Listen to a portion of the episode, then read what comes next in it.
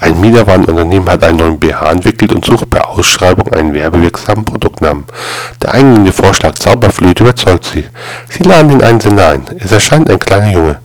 Sie fragen ihn, wie auf den Namen gekommen ist. Er sagt, wenn meine Mama abends ihren BH auszieht, sagt mein Papa, jetzt ist der Zauber flöten.